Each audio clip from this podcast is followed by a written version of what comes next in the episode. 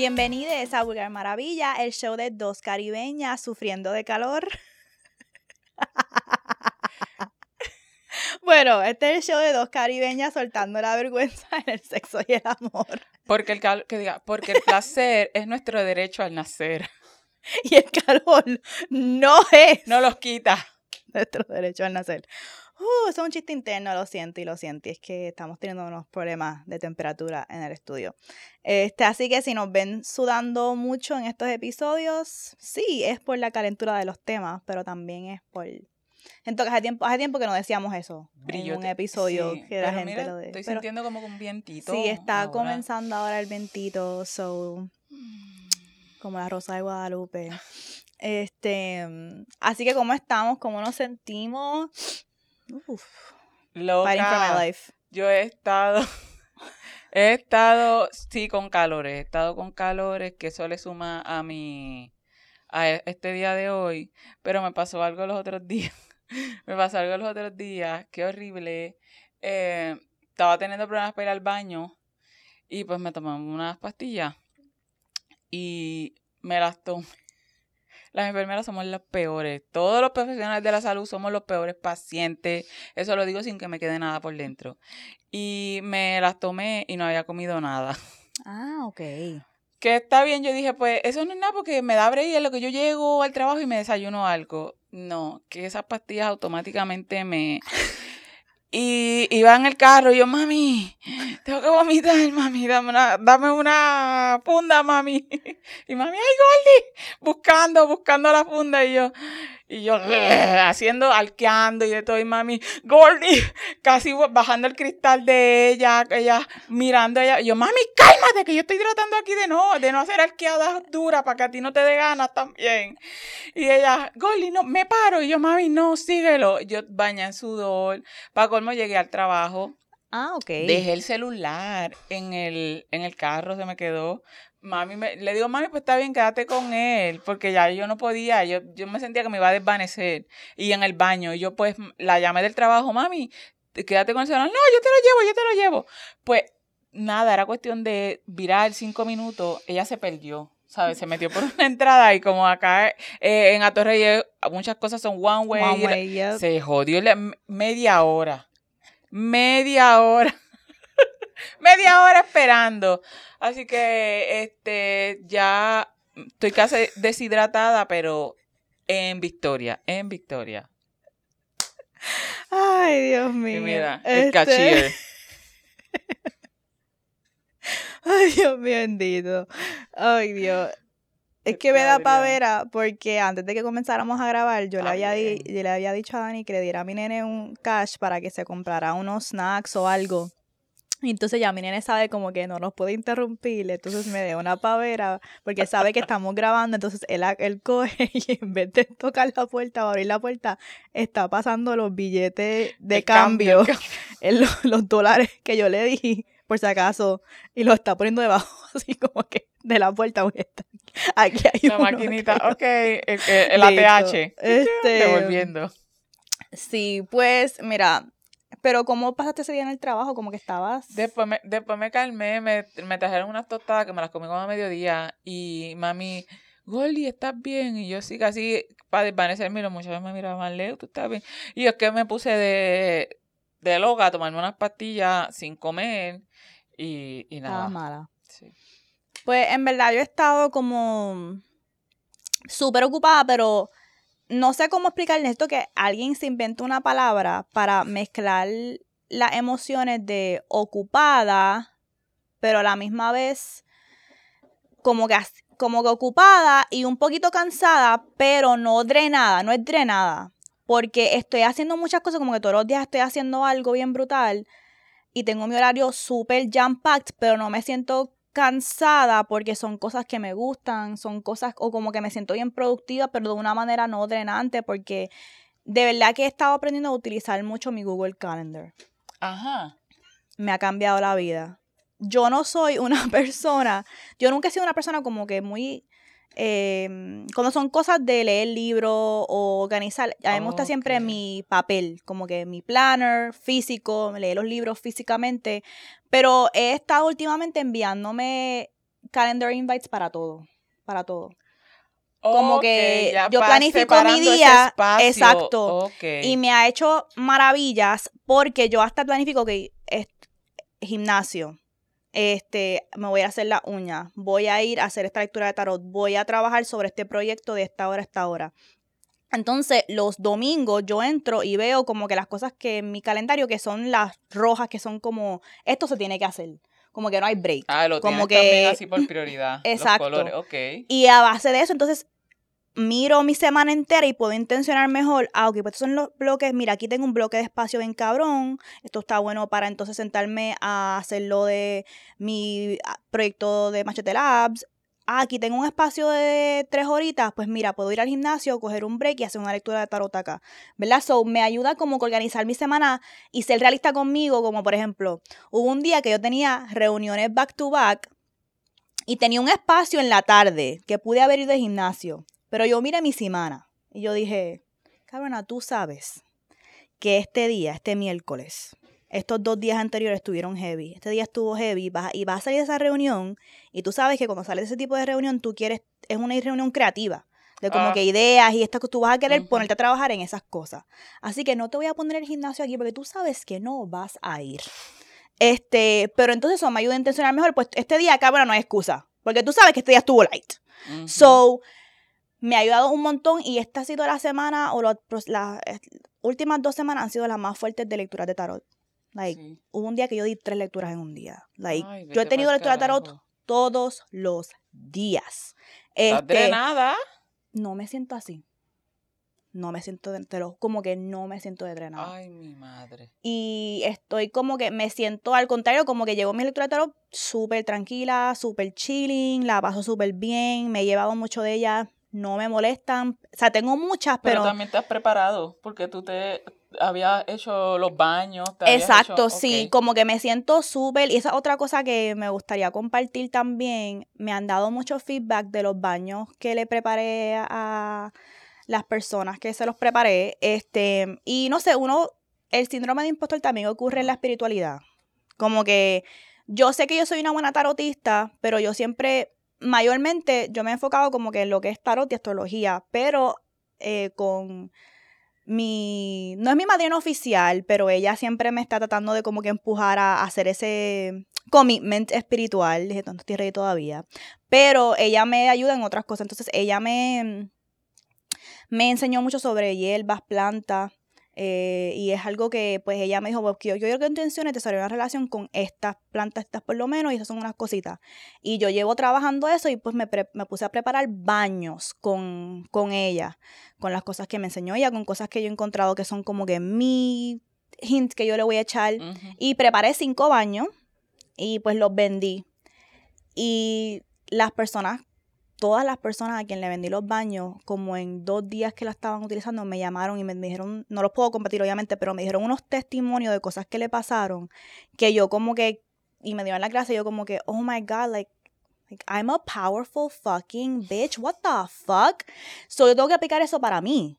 So, entonces como que me estoy dando mis baños, estoy dando mi magia para mí, y estoy siendo bien selectiva un amigo del trabajo me dijo, pues tú puedes coger y entonces en vez de vender el galón, los puedes vender como que en botellita y sacarle más profit. Y yo, you don't, you don't get, you don't get it. Primero que nada, para que un baño funcione no puede ser esta cantidad. como que eso es adelante. Número dos, yo prefiero sentir como que, ok, invertí mi energía en cinco buenos baños que yo sé que le van a impactar a cinco personas bien, hasta el como que, pues déjame entonces con esta cantidad vendérselo a 30 personas que ninguno le va a impactar porque no es la cantidad correcta que tiene que estar echándose. Pero es un baño sabes. mío. Exacto. Dinero. Em, y ahora, pues esta semana voy a estar explorando con hacer baños blancos. Que yo hago siempre baños de limpieza, pero quiero hacer baños blancos que te ayudan con lo que es ansiedad, depresión, que son los baños que tú te das cuando necesitas como que, o querer snap out of it, bitch, o como que sientes mucho heaviness. ok. Este, so voy a, a preparar eso y voy a preparar de nuevo cinco baños y voy a entonces eh, vendérselo a personas intimate, ¿verdad? Como que... Sí, porque tampoco está, ahí lo que estás haciendo es compartiendo, te estás expandiendo y no estás, eh, vamos a decir esta palabra, profanando el, ¿verdad? La... Exacto, ¿no? Y como me dijo mi madrina, ella me dijo, tú tienes, tú tienes que probar tu medicina con otras personas porque tienes que ver si, si lo que tú hiciste fue efectivo, no solamente contigo. Pero yo no, yo como que yo no lo promuevo así, como que yo estoy súper booked de, de, lecturas de tarot y mis baños se vendieron en un día y yo no hago un post en Vulgar Maravilla, algo, yo hago como que mis stories y a veces la gente que esto, pero pues tengo que también ponerme para eso también, pero gracias a todas las personas que han comprado un baño y una lectura de tarot porque por ustedes pude pagar la matrícula de mi hijo. Como que por ustedes pude pagarle esa matrícula y tengo que eh, y, me, y no solamente, pero me ha enseñado mucho sobre como que mi capacidad de take on trabajo espiritual a otro nivel, otra dimensión y salir como que súper bien y todas las lecturas de salud han sido súper buenas. Em, so, Vamos entonces, hicimos ese catch up. Vamos entonces a entrar a lo que le gusta a ustedes, que es los léeme esta. Me ha sorprendido mucho, hemos tenido, no sé si te has dado cuenta, un cambio en este tipo de episodios. Sí. Porque antes, cuando nosotras comenzamos, este episodio era el menos que la gente veía. La gente veía más los episodios de los temas, todo eso y lo otro. Pero yo estaba viendo los números y los pasados dos episodios del EM esta se han como que los números han disparado. Eso me dice a mí que, número uno, que les gusta cuando contestamos sus cartas y sus consejos, pero también que tenemos una, una audiencia, una comunidad, un hogar de gente que le gusta este tiempito con nosotras, de como que no estamos hablando de un tema específico, estamos como que relax, ¿verdad? Mamá. Este, más a lo, a lo casual, al diario, porque estas son las, si bien es cierto que todas las conversaciones que, que tenemos aquí son en estos contextos de cuando tú te sientas con tus amigas a hablar de todo, pues específicamente cuando se trata de los lemestas es más directo al grano porque muchas veces cuando nos reunimos con nuestra corilla es buscando respuestas buscando a nuestras preguntas, buscando tal vez diferentes opciones de solucionar conflictos que tenemos, ya sea en el trabajo, con nuestras parejas, con, con nuestro crecimiento. Y eh, los lemestas son esa apuesta eh, literal, textual ahí, que no hay manera de que se pueda inferir que es otra cosa, sino que gente, amistades, hablando cómo reaccionarían, qué harían, qué no harían, como que dando support, porque muchas veces no es que te vamos a dar un consejo, es que pues te escuchamos y podemos entender que te pase eso sin, no voy a decir no juzgar, sino sin tirarte vergüenza. Porque siempre va a haber ese componente de como, eh, ah, porque una, cuando uno, uno consulta con las amistades, uno está esperando cierto feedback, pues ahí entra lo del judging, lo de juzgarlo o no, como, ¿qué haría? ¿Ustedes creen que hice bien? Porque cuando a la que preguntan, ¿qué, qué, qué, qué, qué creen debo hacer? ¿Qué ustedes creen? ¿Estuve mal o no? Pues ya ahí tú nos estás, ustedes nos están pidiendo que nos posicionemos. Y posicionarse muchas veces eh, significa que voy a juzgar esto en base a mis cosas, a mis creencias o whatever. Ya. Y me gusta mucho eso de que se está alineando los números porque yo decía siempre, ay, me gustaría estar en un punto con la comunidad y con Les Bulgaris donde esto es una expectativa irrealista de mí, que ellos como que estemos tan en sintonía que las cosas que nosotras más nos emocionan, a ustedes les emocionan también. Porque hay veces que nosotras hacemos unos episodios como que, ¡Ah! este va a partir, como que este tema, yo estoy loca para este tema, y después como que didn't like eh, it that much. Este, o también sí, a veces eso pasa como el de cómo recibir amor. Ese fue uno que yo estaba bien emocionada y lo recibieron súper bien. Em, hasta gente que no escucha podcast me dijo, yo no escucho podcast, pero mucha gente me recomendó escuchar este. So, vamos entonces a contestar sus leme estas. Vamos Una con vez la primera. recuerden que esto es, no, esto no sustituye ni tu visita con tu terapeuta, ni que vayas a tu cita, ni siquiera si es de consejo de algo que te pasa físicamente, no sustituye nada. Y siempre van a estar toqueteados, salpicados con nuestras experiencias también, porque eso es lo que nos permite, ¿verdad? Eh, poder brindar algo real. Ok, voy con el primero. Hola chica, Primero que nada, les quiero dejar saber que las amo y aprecio su trabajo infinitamente. Les tengo una pregunta bien importante. ¿Cuántos Hot Wheels les caben en el culo? No joda. Esa no puñeta. No. No, no estén jodiendo porque. ¿Ves lo que digo? Que es para que salga natural. Mira las cosas que hacen. ¿Qué puñeta yo? ¿En qué momento? ¿Dónde es que dice eso? ¿Aquí? What the fuck? Puñeta. Oh my god, no, eso fue, eso, fue. ¿Quién carajo se mete fucking puta? ¿Están atados a una cuerda? no la dice. Porque no te pueden meter Les unos tengo una pregunta importante. ¿Cuántos Hot Wheels les caben en el culo? Eso, ¿Hay algún juguete que se llama Hot Wheels? Sí. Los carritos. Sí, pero lo que me refiero es un juguete sexual que le llamen Hot Wheels. No, no, Porque fue, ok. Eh, Pero, pero puñeta, eso es una pregunta real. No, ¿O que es una broma? pregunta real. Que cuántos Hot Wheels nos caben en el culo. ¡A fucking week! No, lo que pasa es que yo estaba, no, no es una pregunta real. Lo que pasa es que yo estaba con Bells haciendo algo y vimos que a un youtuber le preguntaron esa pregunta y ¿Es Bells me dijo, tráela, ponleme esta, pero no le digas a Leo y sorpréndela. Ver.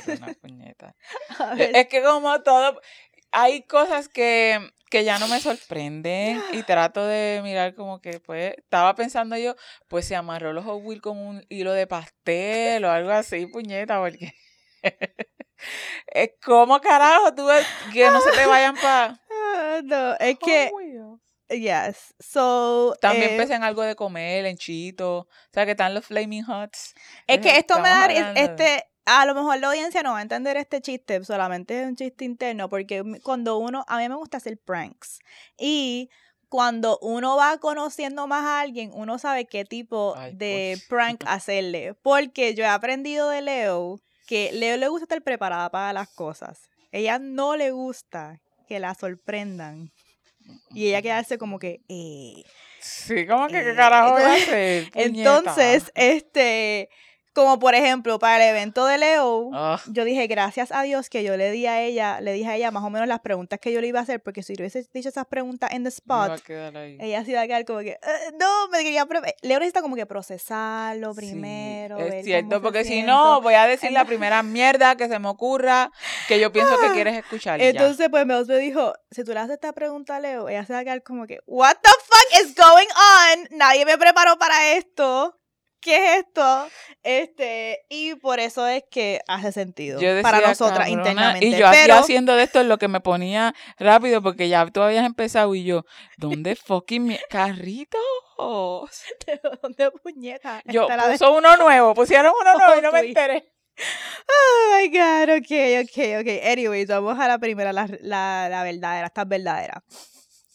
Estoy en una dinámica de amo esclavo de tiempo completo con mi pareja. Ok, esto es una dinámica de tiempo completo. Uno de mis mayores Mm. problemas es el juego de orina y la humillación.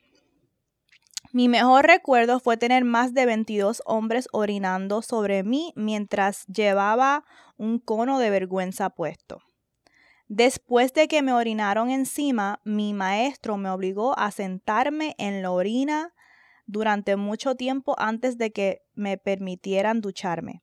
Definitivamente fue una de las cosas más calientes que he hecho. Ok, esto es algo nuevo que estamos explorando para sus lemes esta, que son como que no estás buscando consejo ni nada, sino que quieres que reaccionemos a tu puta historia. So, Leoris Valentín, reaccionemos a esta puta historia. Pues realmente cuando yo leí esta, me quedé como que, ok, normal. Pues está, estamos hablando que le gusta, nos está, nos está presumiendo. O sea, yo, yo sentí este elemento como que eh, me están presumiendo y qué rico, qué rico sentirse así de bien. Qué rico que estás recibiendo por lo que tú estás pagando.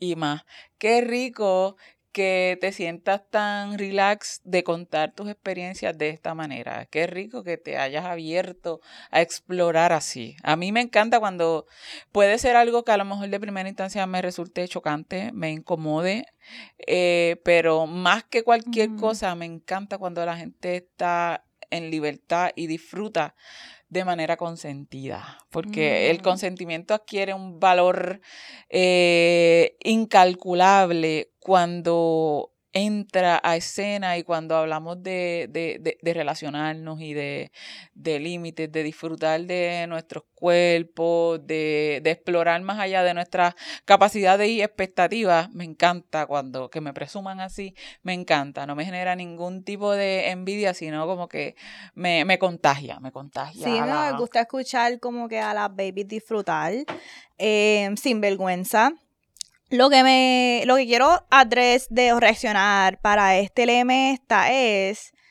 no sabemos quién es la persona que envió esto, como que no sé tu cara, no sé, sabes, nada. Pero a mí me incomoda mucho cuando se utiliza la dinámica de amo esclavo para hablar de kink y dinámicas de kink. Em, entiendo que algo que se utilizaba en la comunidad de kink, pero incluso tenemos que cuestionar estos términos racistas. Em, y que hay muchas otras maneras de escribir esta dinámica como de una persona dominante y una persona sumisa. Como que los podemos dejar en los show notes. Pero, por ejemplo, como que em, hasta el dom sub es el más general, ¿verdad? Eh, y yo sé que hay dinámicas más específicas como, por ejemplo, eh, mami, este, que ya son como que otros tipos de juegos fetiches, eh, o daddy, ¿verdad?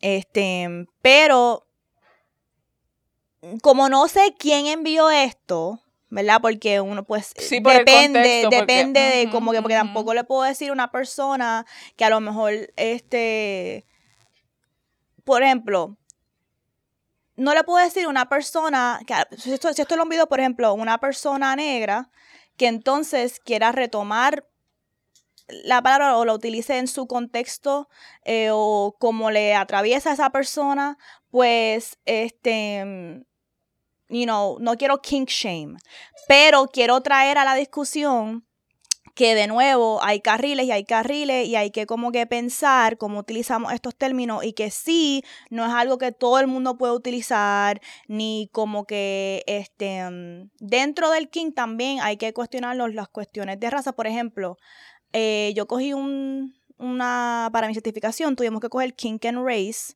Eh, como parte de la certificación y uno de los términos creo que era Queen of Spades o Queen of algo así es un término de kink que significa específicamente una mujer blanca que solamente se acuesta o hace juegos de kink, de Mike de poder con hombres negros. Eso es, eso es un término, como que esta persona es un queen of spades. Ese tipo de cosas se tienen, que esos son racistas, como que son cosas racistas. Y, hay que decirlo así. Y, hay, que, decirlo, así. Y no podemos decir, pero es que en el kink... No ah, no, como que son cosas racistas e incluso eso impacta, por eso nosotras siempre recomendamos a Sucia NYC, porque una de las cosas que a nosotros nos gusta mucho de Sucia NYC es que en sus paris de King, que sus dinámicas de King tienen esto bien presente y esto a veces, no a veces, muchas veces como que hace que tú no quieras explorar el espacio de King, porque muchos de estos espacios, que los que son como así, que son fáciles de encontrar y accesibles, qué sé yo, son bien white. Son bien white y es como que, ok, yo entré, es, eh, ¿cómo se llama? Luis, Luis, ¿verdad? De Sucia. Ajá, Luis. Luis, Luis de Sucia NYC habla de esto mucho, que básicamente él y su pareja crearon Sucia NYC porque eran Kingsters que iban a muchos parties de King que eran mayormente de gente blanca y él siempre era el fetiche o, o ella y entonces Em, por eso quise hablar de esta, reaccionar de esta manera a este LM esta, porque hay maneras que podemos seguir trabajando el king que sean más seguras y no racistas. Que no sea racista. Y es bien importante tener esas conversaciones porque el racismo hay que erradicarlo. Hay que sacarlo de todos los contextos. Y antes de movernos a otro lugar, aprovechando el espacio, también tenemos que, gente, seguir deconstruyendo y aprendiendo porque quiero que se lleven, si algo que, que quiero que se lleven específicamente, ya que Moni hace mención de la raza, es que la blanquitud como sistema, más allá de color de piel, porque bajo el mestizaje, las tres razas aquí en Puerto Rico y en muchos países de Latinoamérica, se tiende a seguir sosteniendo un sistema racista que, que no, ve, que no ve colores, porque dice que somos una mezcla. Y hay que ser bien intencional, porque la raza también la atraviesa eh, el sexo y, el, y sexo como sexualidad, estoy hablando, y como acto. Así que imagínate hasta imaginarse ese escenario donde tú puedas explorar tu sexualidad de una manera tan rica, libre de fucking racismo. Oh, wow. ¿Sabes? Estamos hablando afrofuturismo. Les voy a dejar en los show notes algunos recursos de personas que trabajan el tema de racismo y kink em, y Sucia NYC también, que es otro espacio más seguro para este toda persona racializada, este para explorar el, el, kink. Y tú sabes que Ana con el de verbo y piel está metiéndole duro ah, mucho al afro love y al amor afro centrado también, que eh, hay que intencionarlo también. Uh les voy a dejar eso en los show notes. Eh, la otra cosa es que te quería preguntar, porque aquí en el LM esta ya dice que eran 22 personas, ¿verdad? Y yo estaba pensando, ok, so yo sí he tenido fantasías de un gangbang. Como que he tenido fantasías, no sé, es como que algo que yo hago back and forth, porque hay veces que tengo fantasías como que yo lo que quiero es sentarme ahí y que venga uno, después dos, después tres, después cuatro, después cinco. Pero me puse a pensar y yo, ok, ¿cuánto sería para mí too much? Como que cuál sería el número, cuál sería el cut off, cuál sería el número cut off del gangbang. Dos bichos, tres bichos, cuatro bichos, cinco bichos, seis bichos. ¿Cuál, sería el ya? Como que. Pero, ok, estamos hablando. Quiero que pointes y especifiques qué significa el gangbang desde... Honestamente, eso algo, esto es un debate bien cabrón. Por eso es que te pregunto. Es un debate bien cabrón. Hay gente que dice que dos personas es un trío, cuatro personas es un, foursome y que más de cuatro ya es un gangbang. Pero yo he escuchado muchas personas que dicen, bitch, if it's more than two, it's a fucking gangbang. Like, como que, so, en verdad, para mí para mí, cuando yo pienso en gangbang, yo pienso en más de cuatro también. Pero no soy como que, no, no es un gangbang si son tres, whatever. Yo pensaba que el gangbang para mí es, te tienen, te, están todos, tu, todas tus partes están llenas. Te tienen por la boca, por el culo, por la grica. No, para mí es, para, para mí es como que hay múltiples, yo soy el centro. Ajá. Como que porque una orgía para mí, esta gente está chingando. una orgía puede haber 60 cabrones ahí, no me importa. Pero el gangbang para mí, el elemento es que toda esta gente está para mí. Como que no están jugando entre sí. Es como que yo estoy aquí y entonces. Y ellos están para ti, para satisfacerte, para buscarte. Ajá. Para. Vienes tú, después viene el otro, o como que a la misma vez yo estoy con esta gente, pero toda esta gente está buscando algo de mí, ya sea un hoyo, ya sea una mamada, ya sea algo, están buscando algo de mí. Ok, está bien. Este, Se parece más o menos a lo que yo. Yo vi una, una escena y esta es una de las escenas que a mí más me ha gustado. Yo no sé si fue, eh, yo creo que Dani me lo envió, que esto es de contenido adulto. Que están estos dos muchachos y con esta muchacha. Pero a mí lo más que me apasiona cuando es así es que ellos trabajen, cuando las dos personas están trabajando en conjunto para, para mí, para quien está en el centro. Mm. Y uno, eh, era, eran dos hombres y una, y una mujer en este contexto cis que, que, que hablamos de adultos. Pues uno agarraba, acomodaba y para que el otro, pero era como que te ayudo para que ella obtenga todo lo mejor. Mm. Y eso a mí me, me, me, me, me voló la cabeza porque no es esta competencia de quién se lo mete más duro, que quién la... No, porque lo que nos interesa es satisfacerla. Estamos team, ¿sabes? Y era a nivel de que, ok, dale, ok, mira. Y era así, ese teamwork para satisfacer a esta diosa que está ahí en el centro y que nos está esperando. Ah, eso a mí me, me, me pone cada vez que lo cuento. Me encanta. eh, yo siento que yo tengo estas fantasías también, pero las tengo como. A veces me dan un poquito de vergüencita en el sentido No, de que yo estaba viendo un video XX los otros días y ella estaba acostada en la cama y era un gangbang diferente porque venían uno, a- uno después del otro. Uno a uno. No eran todos a la misma vez. Hay veces que esa imagen me pone bellaca, como que toda a la misma Se vez. ve interesante. Pero yo siento que yo en el momento, eso me va a poner bellaca como por un minuto. Un ratito. Después va a ser como que, ok, ya me duele la boca, Ajá, like everybody. No puedo concentrarme. I, I there's too much going on. So, puede ser que esa puede ser como que la manera de terminar. Para que sea como que al final. Uh, exacto. Pero yo me acuerdo que, ay, ¿cómo se llama? Yo creo que, yo creo que ya se llama, si no lo voy a dejar en los show notes. Creo que se llama Glittersaurus. Ella, yo creo que ella es sexual en Instagram. Tengo que buscar. Ella ha hecho escenas con King Nor y Jet Set Jasmine. Y ella una vez la estaban entrevistando y ella dijo que para su cumpleaños el novio le organizó una fiesta en donde Ay, ella, ¿estuviste ese? Creo que que- ella estaba en este espacio y ella estaba como en esta posición como boca abajo, en una como mesa de masaje. Eh, pero como en cuatro también, so, como en L. Ajá. Y entonces, eh, o sea, es un en cuatro que ella no está eh, con las, o sea, en, cuatro full como un perro, sino que la parte de, de su Ah, está pecho inclinada. está como si inclinada, como inclinada. acostada, como si me pones sobre la mesa. ¿verdad?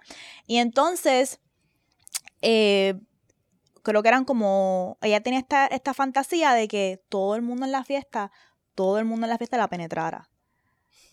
Y ya sea con el fucking bicho, ya sea con un dildo, ya sea con el dedo, pero toda la gente que vino hasta la orgía al final de la noche o a través de la noche I tenían que por lo menos tomarse un turno con ella y ella estaba en esta posición el resto de la noche.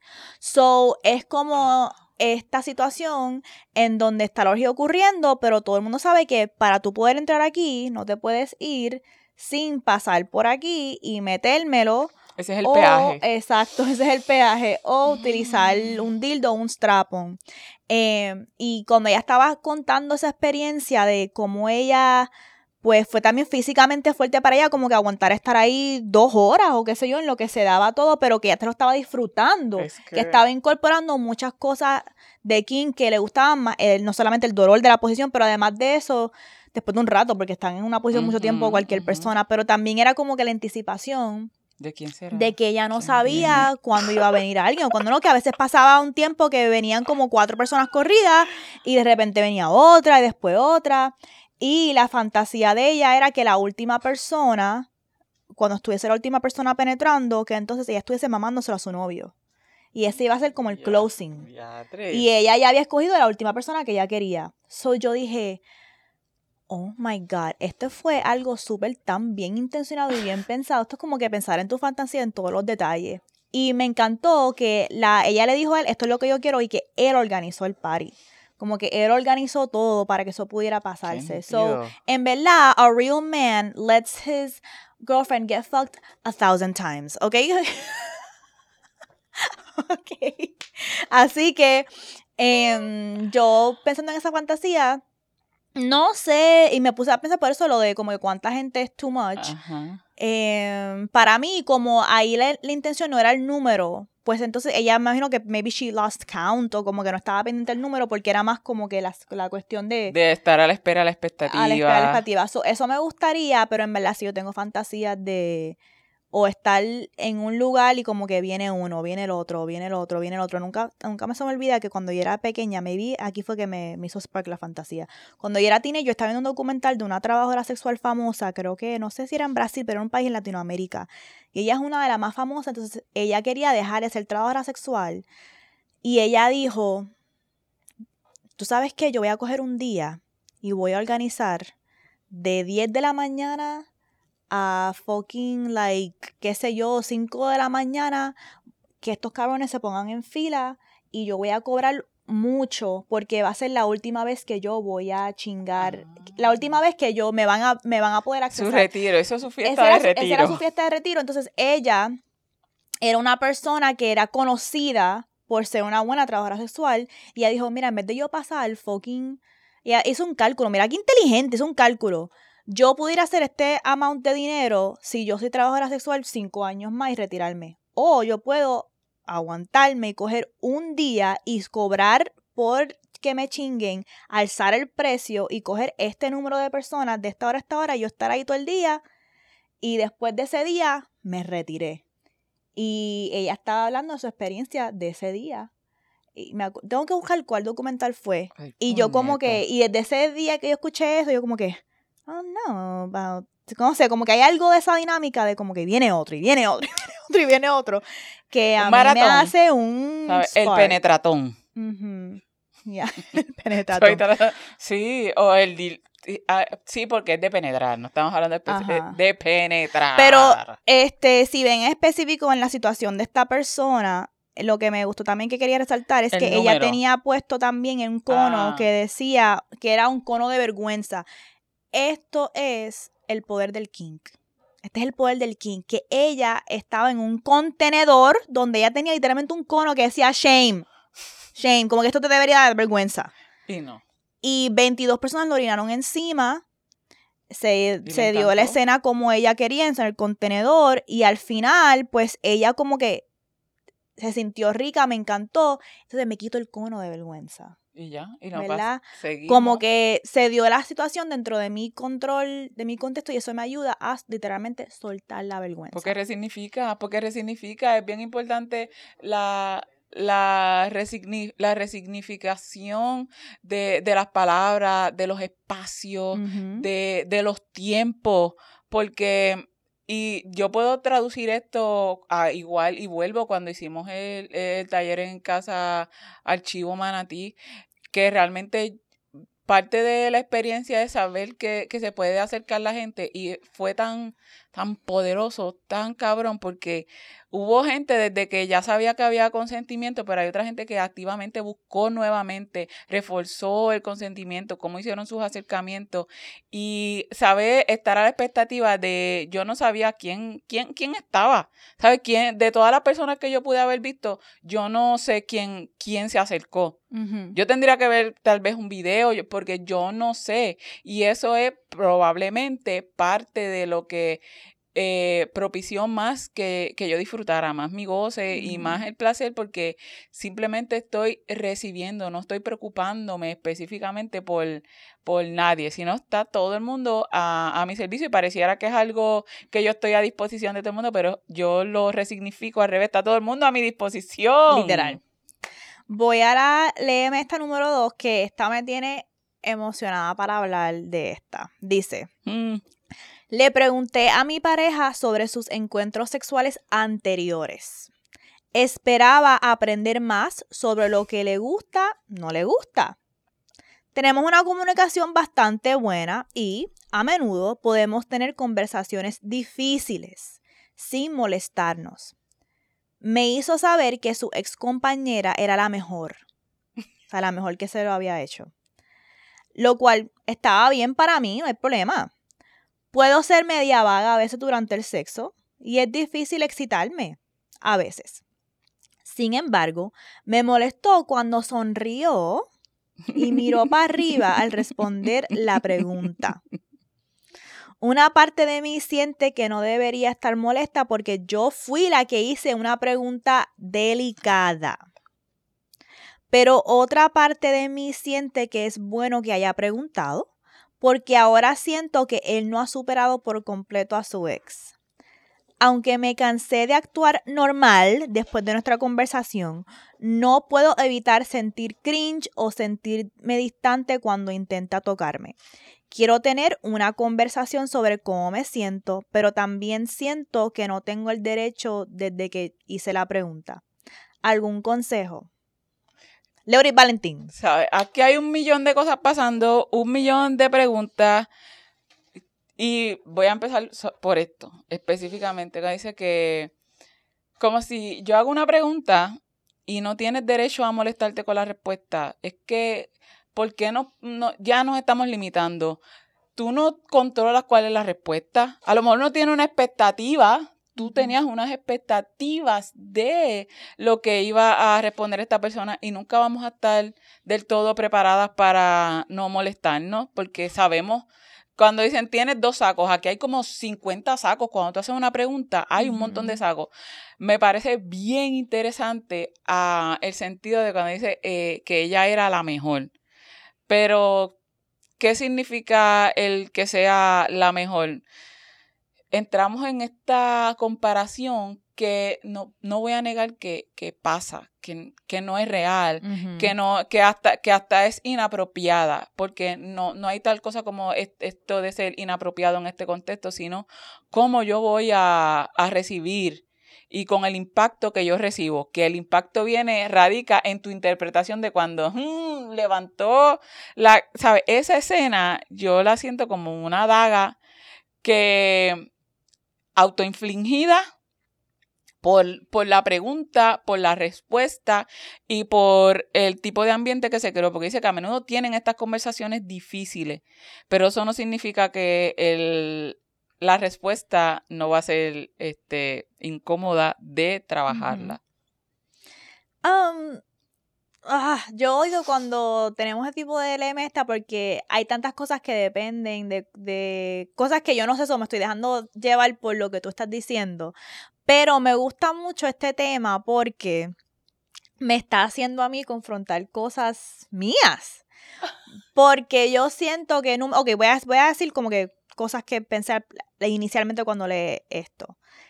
Había una necesidad de él hacer hmm, sonreír y mirar para arriba like, y decir, hmm, pues mi ex fue la mejor. Había esa necesidad.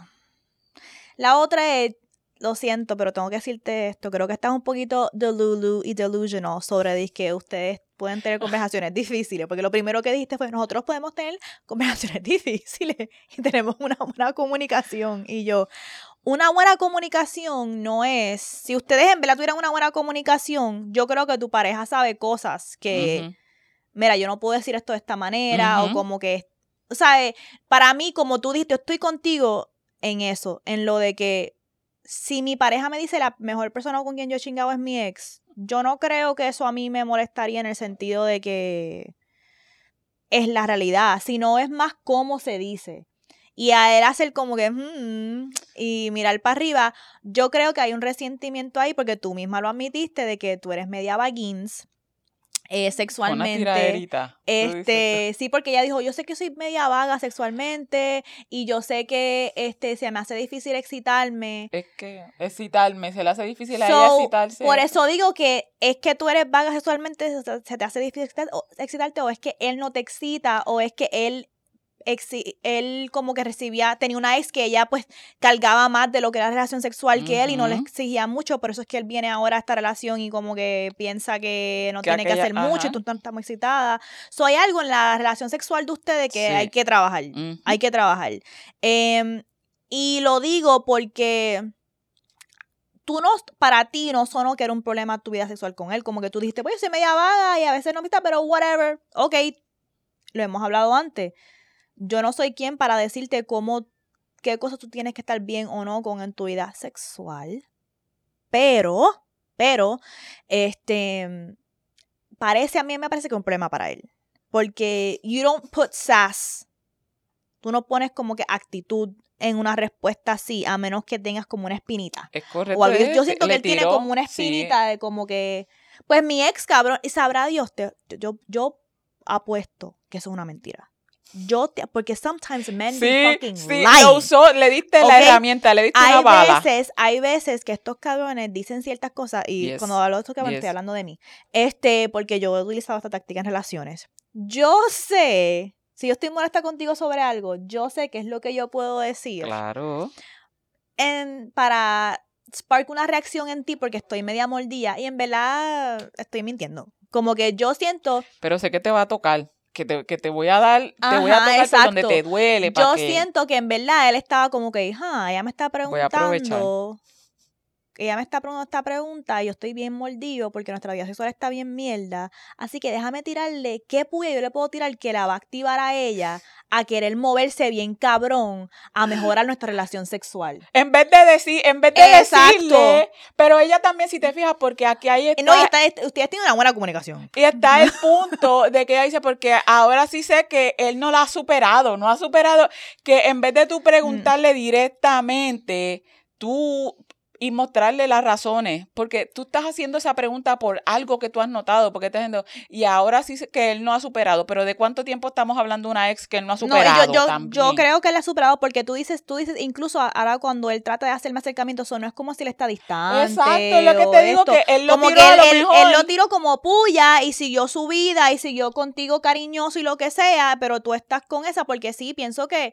la conversación que tienen que tener es esa, no es... La cosa. Puede ser un follow-up y has superado a tu ex. Pero yo pienso que la conversación que tienen que tener es la raíz, que, ok, cuando yo te pedí esta pregunta, ¿por qué tú hiciste ese gesto? ¿Por qué tú me contestas con esa actitud? Tú lo estabas haciendo en verdad, porque yo he aprendido esto tanto. A veces nosotros como que evadimos directly address algo. y yo he encontrado que es una de las herramientas más útiles que yo dije, como esto siempre ha estado a mi disposición y yo no lo he utilizado. Con, con mis conflictos con mi mamá, con mis compañeros de trabajo. Este, yo en vez de beat around the bush, voy y le digo, ah, ok, tú todavía estás molesta conmigo porque la semana pasada, eh, cuando fui a al calentador, no te pregunté eh, si querías café. Eso y todavía estás molesta por eso. Como que en vez de beat around the bush, de por qué, cuál, dilo, como que, que, alguien puñeta lo pueda decir, porque hay veces que ahí la gente tira espinita o hace cosas, y no quiere address el problema directo y empiezan a inventarse otras cosas que no es, en vez de decir, loca, en verdad tú estás mordida conmigo porque la semana pasada fui a buscar comida y no te ofrecí y te quedaste con esa. ¿Verdad que eso es lo que está pasando? Y muchas veces lo que pasa es pues sí, mira. Entonces baja las tensiones. yo pienso que ustedes tienen que address esa situación. Este. Porque en verdad, en verdad. Pero también algo que. Eso es la otra parte que estoy grappling conmigo misma. Because. Aunque yo sé que racionalmente uno no debería de sentir celos cuando le dicen. Ah, no, es que mi ex fue la mejor. Es que. Yo eh. pienso que, like. Did you have to say that? O sea, como que. Hay una intención ahí de decir que... era la mejor. Porque tú no vas a decir eh, de verdad, de verdad es algo. Porque eso te pone también a ti en, en, en, en entredicho. Porque tú, él puede decir, esta, la última con la que estuve era buenísima, me encantó, disfruté, disfruté mucho con ella, porque yo tengo, ya yo empecé esto nuevo contigo y estoy construyendo algo nuevo. ¿Por qué ese impacto de decir, esta es la mejor. Estás diciendo, ah, yo dejé a la mejor. La mejor no está conmigo. ¿Quién está Ay, no sé, eso es lo que estoy peleando eso conmigo me, me genera, me genera cosita porque vuelvo y te digo, la intención está en la mejor, ¿sabes? Ella fue la mejor. Por eso digo que hace falta información aquí, porque ella, la pregunta de ella fue esa. Esa fue la pregunta de ella. La pregunta de ella fue sus mejores experiencias sexuales. o Pero por otra parte, es. Yo estaba pensando esto si me pasara a mí. Ajá. Y si me pasara a mí, a mí me gustaría así poder tener una conversación bien honesta con mi pareja sobre si con esta persona el sexo fue el mejor. Para nosotros entonces poder ver, ok, pero ¿por qué se sintió tan rico para ti ese sexo? Eh, pero algo que estoy trabajando porque estoy como que en este lado de, en verdad uno tiene que decir eso, pero por el otro lado es como que sí, hay que, hay que poder tener esas conversaciones y como que breakthrough.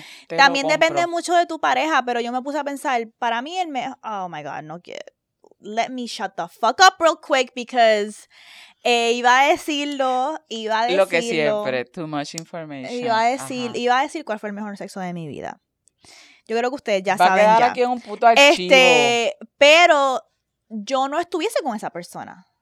Como que yo no quiero regresar a estar en una ah. relación con esa persona. Ok. Y lo que a mí me da de esa persona es como que, just one more time. como que es eso. Y yo entiendo, yo sé por qué ese sexo era bien rico. Y em, me gustaría poder hablarlo con mi pareja para que entienda. Pero, eh, porque si había, yo me puse a reflexionar mucho sobre el sexo con esta persona, porque he estaba pensando en el sexo con esta persona mucho últimamente. Y sí hay un componente emocional, pero hay unas cosas específicas que él hace en un ritmo que para mí mm. es como que ¡ah! él uh, no puedo dar mucho código, no puedo mucho código aquí, no puedo dar mucho código. No, no, no me importa que él lo sepa, no me importa que él lo sepa, lo que me importa es que me encabrona. Yo aprendí esto de como yo creo que en Instagram se llamaba antes The Black Mermaid. Ella dice que tú no puedes lo siento. Esto, esto, esto, esto, de esto vamos a ver en el próximo episodio, que son las narrativas de amor que uno se dice. Dale. Y yo pienso que a veces el amor es una guerra, ¿ok? Como dice, especialmente cuando tú eres no, pues mujer. toda la. Sí. Espérate, dale, di lo que vas a decir que yo voy a, voy a, voy a sustentar los, eso. Ok, les voy a explicar algo sobre los man. Los man saben y tienen muchas herramientas para saber cómo adentrarse a ti, a tu corazón y que una baje guardia. Díselo duro, yes. Y algo que yo aprendí de Black Mermaid es que ella decía que en esa primera cita, tú sabes que los men te preguntan, ¿y qué tú quieres en un man? Es correcto. ¿Y qué te gustaría, y qué tú quieres ver de una persona? Y uno va, pues esto, esto, esto, esto, esto, esto, y uno le está dando el mapita de cómo ellos pueden disfrazarse para penetrar de múltiples maneras. Y ella dice, no es que tú no puedas comunicar tus necesidades, pero cuando no puedes, let them show you, deja que esa persona te enseñe quién, verdaderamente es, para que entonces tú decidas si te gusta. Tú decidas si te gusta o no, porque ellos saben saben cómo disfrazarse exactamente de lo que uno necesita para entonces, y de repente uno está en una relación y cambian, y uno, pero, pero, ¿qué carajo pasó? Y uno se choca, pero por eso hay que tener cuidado con esta cosa que se dice mucho. No, yo desde el principio le voy a decir esto es lo que es esto, esto, esto, esto. Girl, deja que esa persona shows up how they are. Hay límites que tú puedes establecer, hay ciertas cosas que tú puedes decir que son importantes para ti, pero cuidado. Lo siento, pero yo me suscribo a una, de, esas historias de amor que les que la vamos a discutir en el episodio que viene, que el amor es una guerra, em, como dice César, en Seek and Destroy. Este, todo lo que dice Zeta en ese, esa canción Seek and Destroy es tan cierto, pero cuando uno es mujer en una relación con un man, que hay una dinámica de poder ahí, shit feels a veces like uno está en el The Art of War. Y por eso iba a decir exactamente las cosas que esta persona hacía de técnica y de pues cosas. pero dije, no, puedo dar códigos tan profundos. Y esto, esto puede tener matices porque específicamente a veces ni, hablando claro, ni aunque le den los códigos, lo hacen y ah, yo no sé, no sé ni qué es peor.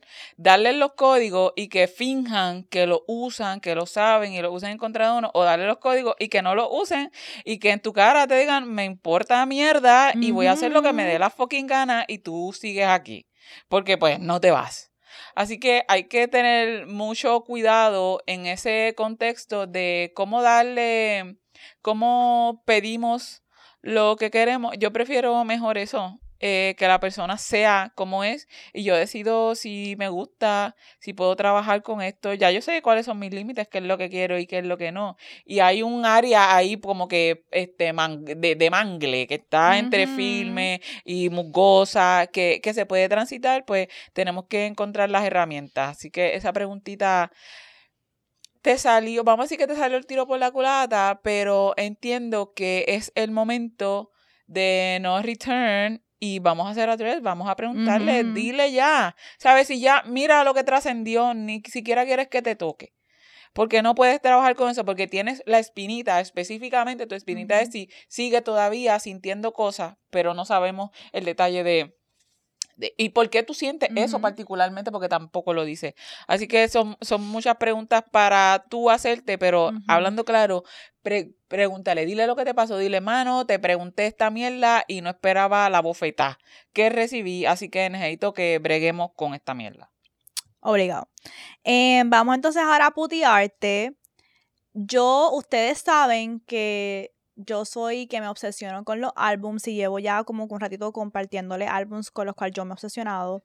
Y cuando estaba preparando los baños, regresé al álbum de Jene Aiko, eh, Chilombo, porque ese álbum para mí, em, y yo sé que ese álbum tiene ya como dos años o lo que sea, yo siempre voy a hablarles de los álbumes así. Yo escucho los álbumes a veces en repeat por meses y después pasan como tres meses, regreso a ellos, seis meses, un año regreso a ellos, porque eso me dice que esa pieza es a fucking classic, like, la calidad fue buena hecha, eso es lo que se supone que haga la música, no que salga uno nuevo, un single, que se me va a olvidar ese single en dos semanas o lo que sea, se supone que hay álbumes que son icónicos, que tú regresas a ellos y tú sabes como que, o, ok, como Más Flow, como Sangre Nueva, son álbums icónicos que uno regresa a ellos siempre. Pues para mí uno de esos va a ser em, el Chilombo de Jene Aiko.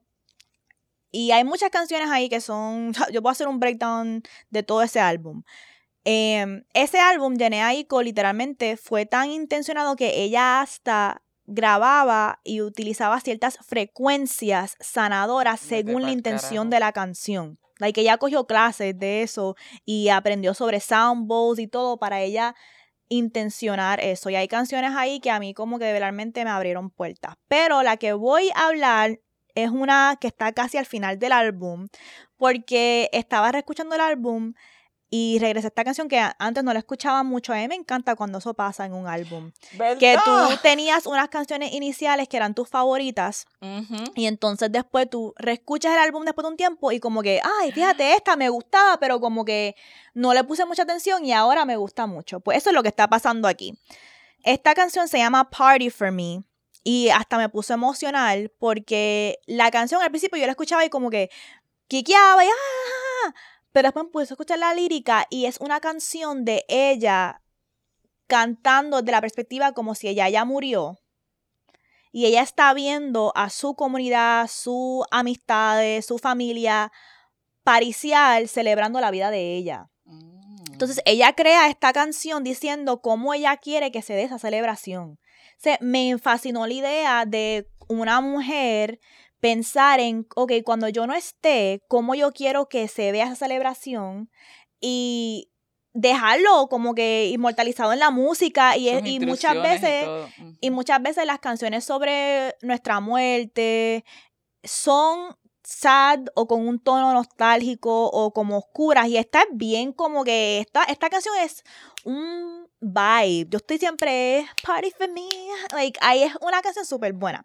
Y quería eh, no puedo cantarla, pero alguna de las cosas que ella habla en la canción que me encanta, cuando ella dice, ok, ya hasta dice, em, I finally made it, es una de las frases que ella utiliza para demostrar como que llegué, como que estoy en otra dimensión, trascendí, em, y dice, estoy aquí chilling con mi abuelo, este, mm y estoy viendo, tengo mi, mi abuela aquí, ¿qué pasa? Como que ella está, bien feliz. Y ella está hablando como que hasta el principio dice Blue Cups Only. So ella, hasta como ella lo canta, eso ella, Blue Cups Only, Color for the Homies. Es como que ella haciendo, ah, y ese día azul nada más, quiero ver nada más azul nada más ahí.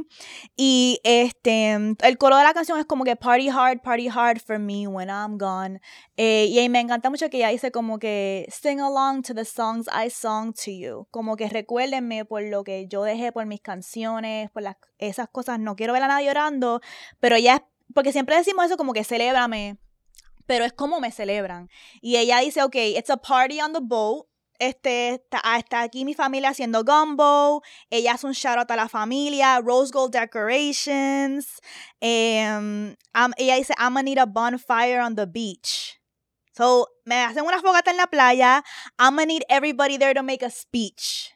Como que a eso también a mí me gusta que no solamente celébreme, pero pongan respeto a mi nombre. Ustedes van a hacer una fogata, me van a ayudar a elevar mi espíritu como ancestre, van a fucking dar un speech de mi grandeza. Ve lo que está dando instrucciones, está, eso está dando sus instrucciones. Like, mira esto que poderoso. I'm gonna need everybody there to make a speech. Shut down the block and have a party in the streets. And keep partying for weeks. And go to Simply Wholesome for a feast. Keep it going just for me. Este, hasta ella decir como que este negocito de la y, y, es bien fuerte y no solamente es como que esta humildad es, es, una canción de no y este es mi legado y ustedes me van a celebrar este so en verdad es una canción súper bonita y me encantó como que reencontrarme con ese álbum y darle otro significado a esa canción y como que oh my god que yo quiero que sea mi legado, como que, que yo quiero, como yo quiero que la gente me celebre cuando yo no esté ahí, y desde los detalles más pendejos hasta el color de los vasos, hasta que hagan una fogata que en la playa y que me den mis fucking halagos y me eleven mi espíritu hablando de mi legado. Yes, bitch. So, I love it. Thank you. Party for me. Se llama la canción. Me gustó mucho el sentido cuando dice con quién va a estar. Eso habla también mucho de sus creencias.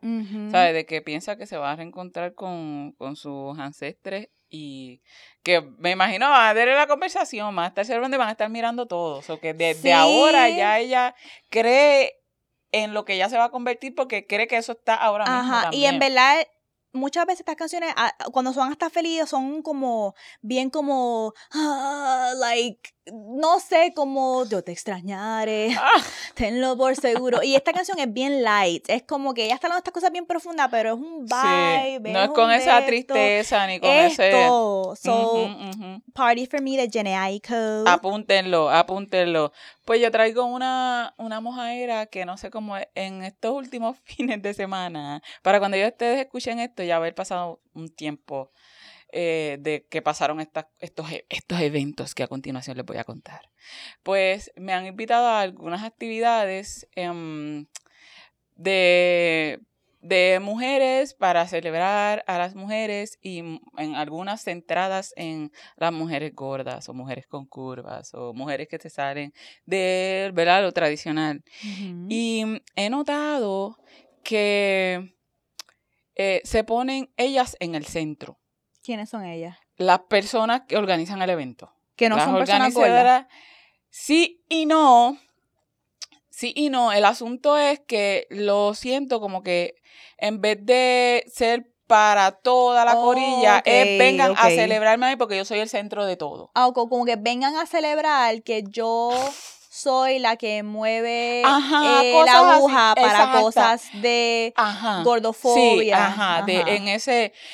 Y mi, mi, mi crítica no es hacia eso en particular, sino en que me pongo a pensar como que si quitamos, y lo estoy comparando específicamente a este proyecto de nosotros, Vulgar Maravilla, que sí, nosotras somos cara, pero se atan muchas cosas. Estoy, vienen a mi mente tu proyecto que está con Defend, sabe que viene cuando tú dijiste que trasciende, ya no eres solo tú. Y Vulgar Maravilla lo traduje también en que Vulgar Maravilla, nosotras estamos ahí, pero escuchan Vulgar Maravilla y una puede decir, tú te puedes identificar, yo soy Vulgar Maravilla. Pero yo no puedo identificarme, cualquier otra persona no puede, cualquier persona se puede decir, yo soy una gorda desobediente. No es como que es Leury, y entonces en estos mm, contextos, esta persona es como que es a mi nombre. a yo soy, yo, yo soy la figura principal y siento que para tú crear comunidad y que se generen los cambios, tiene que poder correr sin que tú estés. Que el movimiento debe correr también eh, con nombres de otras personas alrededor. No, se, no, no centrarlo en una sola. Yo sentía, estos son fiestas como de cumpleaños. Yo sentía las actividades que eran fiestas de cumpleaños, que era como que lo que yo siempre quise, porque pues a veces tienen muchas carencias. Y lo que yo siempre quise es que me celebraran, que todo el mundo se alegrara de venir a verme, de compartir conmigo, de que yo estoy aquí haciendo estas cosas. Pero se pierde porque hay tanta eh, diversidad que hay, no todo lo que me, afecta a mí le afecta a todo el mundo. Entonces nos damos espacio porque se celebra como yo entiendo que se debe celebrar. Y yo creo que hay espacio para hacer las dos. Yo creo que el ejemplo más importante de eso es Beyoncé Knowles. Este, Beyoncé she talks her shit. Like, it's, it's the fuck. Pero ella, hasta en su tour, crea. En el show, ella crea momentos donde it's fucking Beyoncé. Like, please. Like, respect. Yo soy la creadora de, Exacto, de esto, de esta música, de este álbum. Pero ella también crea espacio donde ella no está en el escenario y se centra entonces el voguing que están haciendo eh, las personas de ballroom, especialmente bailarines negres, queer, que son los que crearon Es esa cultura. Y hay muchas maneras de, igual con Vulgar Maravilla, como que hay episodios como los Léeme Esta que son para la audiencia, ¿verdad?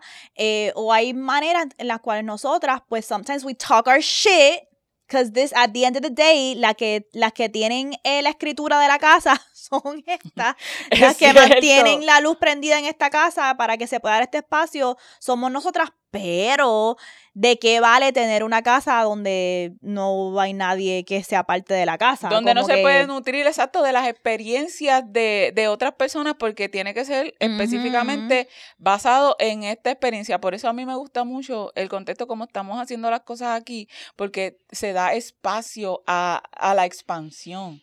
No a que es, es algo cerrado y yo siempre voy a determinar, no puede, eh, como empezó el proyecto y como ya los estamos llevando, cómo nos vamos transformando. Y mi, mi, mi mojadera particular es que podemos ser el centro sin estar en el centro.